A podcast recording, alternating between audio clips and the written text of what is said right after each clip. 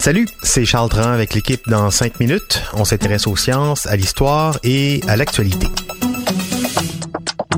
Aujourd'hui, on parle de guerre froide.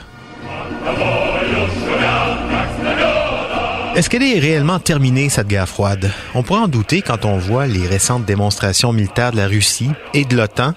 En septembre dernier, les Russes ont déployé 300 000 soldats, 36 000 tanks, 1000 avions, 80 navires sur leur territoire, histoire de bomber le torse. Une réplique à une opération militaire des forces de l'OTAN qui mobilise 40 000 troupes, 10 000 tanks, 130 avions, 70 navires en Finlande, juste à côté de la frontière, donc entre les 25 octobre et 7 novembre. On peut dire que les relations entre les deux camps se dégradent d'année en année. Est-ce qu'on assiste à une nouvelle guerre froide? Et puis ça vient d'où cette rivalité Est-Ouest? Quelques explications avec Baptiste Zapirin.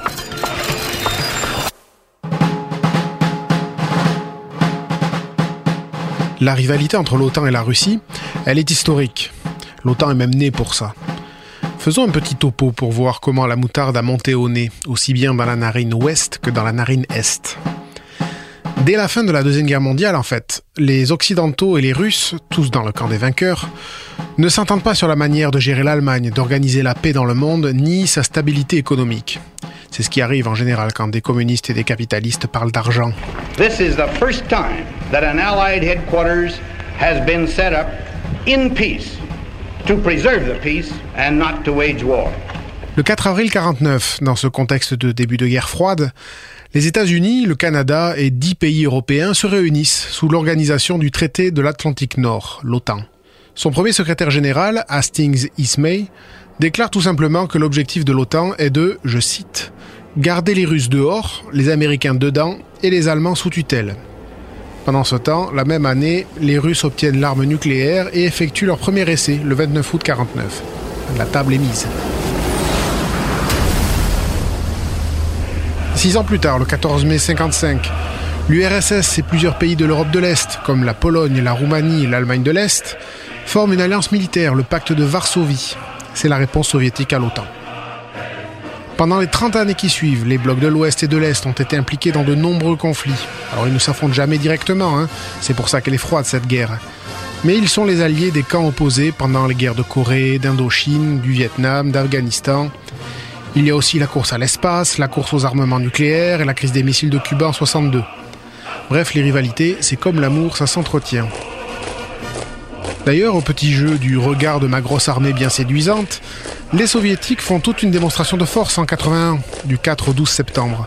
Plus de 100 000 soldats impliqués dans la plus grande démonstration militaire du pacte de Varsovie, l'opération Zapad 81. Il y a ensuite la chute du mur de Berlin, le 9 novembre 89. L'Allemagne réunifiée devient membre de l'OTAN. L'URSS, qui avait fabriqué le mur pour empêcher les Allemands de l'Est de rejoindre l'Ouest, n'apprécie pas, on s'en doute. D'ailleurs, l'URSS est dissoute deux ans plus tard, en 91. On dit que la guerre froide s'est arrêtée là, mais la rivalité entre le monde occidental et le monde de l'Est ne disparaît pas. Quand la Pologne, la Hongrie, la République tchèque et dix autres pays de l'Est et des Balkans rejoignent l'OTAN dans les 20 ans qui suivent, la Russie n'est pas contente du tout. Pour elle, l'OTAN cherche à l'encercler le long de son immense frontière. C'est encore pire quand l'OTAN déploie tout un système antimissile en Roumanie, en Espagne et bientôt en Pologne. Vladimir Poutine est fâché, mais il se vante aussi d'avoir fabriqué des armes invincibles. Bonjour l'ambiance.